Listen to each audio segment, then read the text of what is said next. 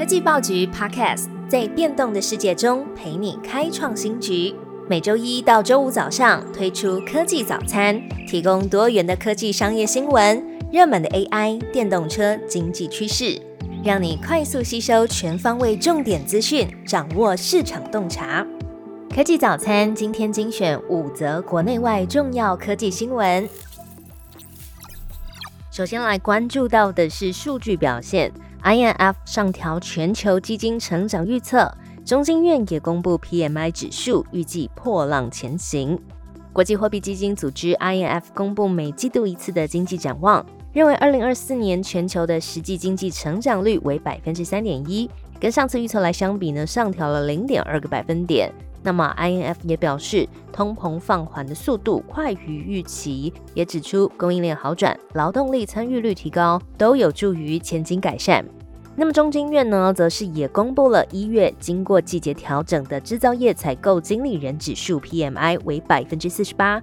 虽然已经连续第十一个月紧缩，不过指数呢回升到百分之四十八。中经院的院长叶俊贤表示，景气温和复苏，经济渴望迎来破浪前行的局面。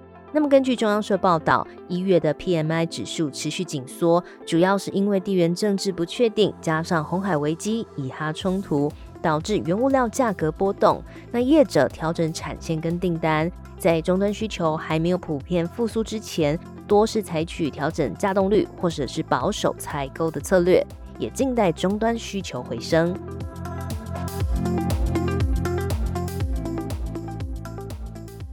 手机晶片销售复苏，高通、联发科看好未来成长。高通、联发科在本周陆续公布财报，显示手机晶片市场正在复苏。CNBC 报道。高通公布的业绩超过分析师的预期，显示去年第四季手机晶片的出货量达六十六点九亿美元，销售年增百分之十六。高通指出，这对于历经两年下滑的手机市场是正面的讯号。那么，联发科也预计全球的智慧型手机出货量将成长百分之一到百分之三，大约十二亿只，也看好生成式 AI 推动手机升级的需求。联发科执行长蔡立行就指出，今年的旗舰手机晶片市占率和业绩都会持续攀升，看好今年的营收会有双位数的成长。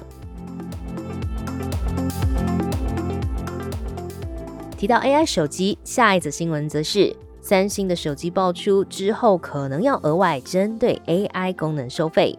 三星 S 二十四系列的 AI 手机在之前热闹开卖。Galaxy AI 的各种应用功能也被用户火热讨论。不过，根据外国媒体报道，三星行动部门负责人卢泰文在接受媒体采访的时候指出，目前 Galaxy AI 的功能直到二零二五年都将免费提供。那么也就是说，二零二五年之后可能就会开始对用户收费。那目前三星是还没有定论。卢泰文指出，根据他们的分析，有一些消费者已经很满意免费的 AI 基础功能，但是也有部分的用户想要获得更强大的 AI 性能，甚至愿意付费。那么，三星正在考虑这两种不同的需求，未来可能就会针对不同的群众来推出不同版本的 Galaxy AI。免费版会提供给一般用户，那另外一版性能强大的 AI 则是用户付费之后才能使用。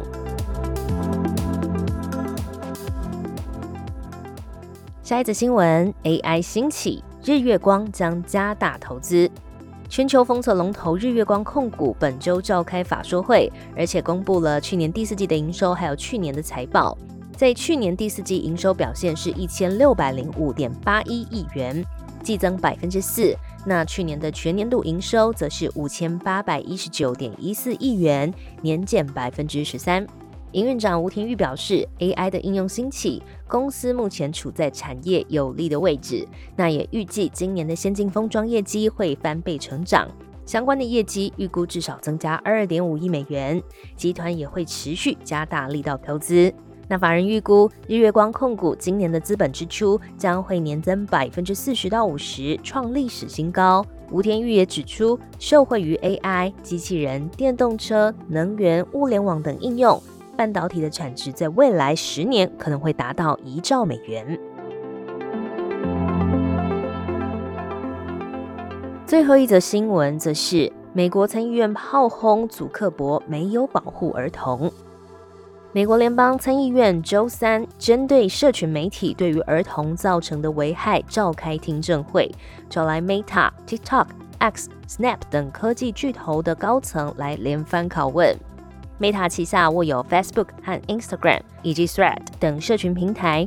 执行长祖克伯受到共和党参议员 Lindsey Graham 控诉，指出祖克伯手上沾满了鲜血，因为他们的社群产品正在杀人。那听证会当中也有数十名的家长高举孩子的照片，因为他们的孩子由于社群媒体的因素自残，甚至是自杀。在共和党参议员 Josh Hawley 的询问下，祖克伯站起来向受害者家属道歉，表示对于受害者所经历的一切感到抱歉。没有人应该经历这些事情，而这就是 Meta 投入如此多的资金，不断在整个产业范围内做出努力的原因，以确保没有人面临困难，经历这些受害者被迫陷入的情况。最好听的科技新闻都在 Tag Orange，锁定科技早餐，为你快速补充营养知识，活力开启新的一天。